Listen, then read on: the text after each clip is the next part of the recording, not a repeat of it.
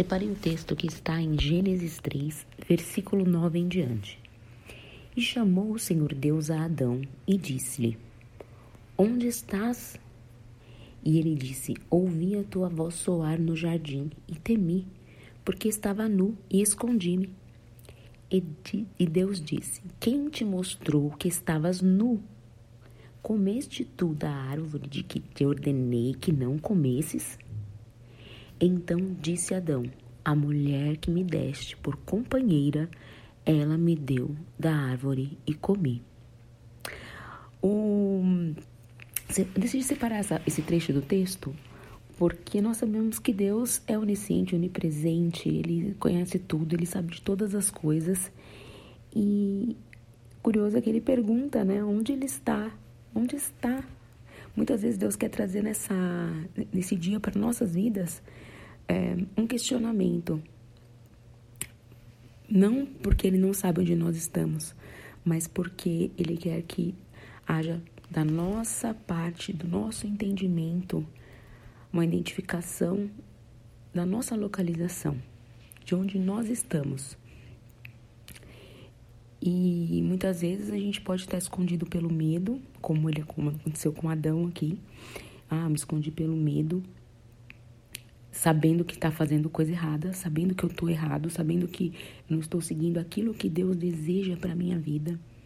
Talvez você possa estar ouvindo essa palavra hoje e estar escondido não no esconderijo do Altíssimo, mas escondido atrás de uma moita, atrás de uma desculpa, que foi o caso dele, né? Porque ele colocou até a condição de que a mulher que me deste por companheira, ela me deu da árvore e comi. Pode ser que muitas vezes algo que Deus tenha te entregado em suas mãos hoje esteja sendo a sua desculpa para não estar dentro da vontade de Deus ou vivendo aquilo que Deus deseja que você viva, que são as bênçãos do Senhor, esteja vivendo debaixo da palavra, andando em verdade. Infelizmente, a nossa cultura, desde a infância, é, existe uma brincadeira aqui no Brasil, pelo menos não sei se em outros países isso acontece, mas que é um, uma brincadeira de criança mesmo, fala que em cima do piano tem um copo de veneno, quem bebeu morreu, o culpado não fui eu. Então, culturalmente, desde a nossa infância, nós somos movidos a direcionar, a, a ser o, o, o que entrega, né? Entregar o outro, culpar o outro. E, e a palavra declara que em João 1,9, 1 João 1,9, se dissermos é o 9. Se confessarmos os nossos pecados, Ele é fiel e justo para nos perdoar os pecados e nos purificar de toda a injustiça. Então, temos que seguir o quê? O que a palavra direciona. Que vamos confessar esses pecados. É, o que vai acontecer é, por meio da, da nossa fé em Deus, nós podemos seguir essa palavra e aplicar hoje no nosso momento de oração, realmente sem colocar a culpa no outro, mas confessar o nosso pecado e nos mover pedindo realmente perdão por eles e mudar a rota daquilo que do caminho errado, daquilo que muitas vezes desagrada aos olhos de Deus em nossas atitudes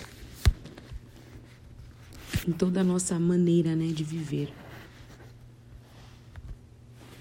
E Jesus, ele deu ali na cruz, né, a sua vida, ele se fez culpado sem ter culpa nenhuma, por amor a cada um de nós, por amor a mim, por amor a você, por amor, muitas vezes, aquele que, ao que, ao nosso olhar ali, não merecia, como eu não mereço, mas ele o fez.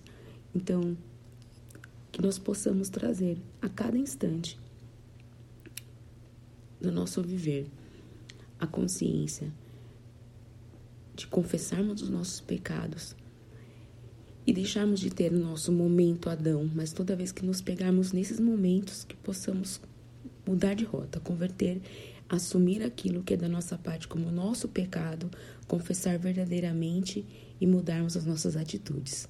Que essa palavra possa é, fluir no teu coração, na tua mente e fazer a diferença por esses dias. Amém.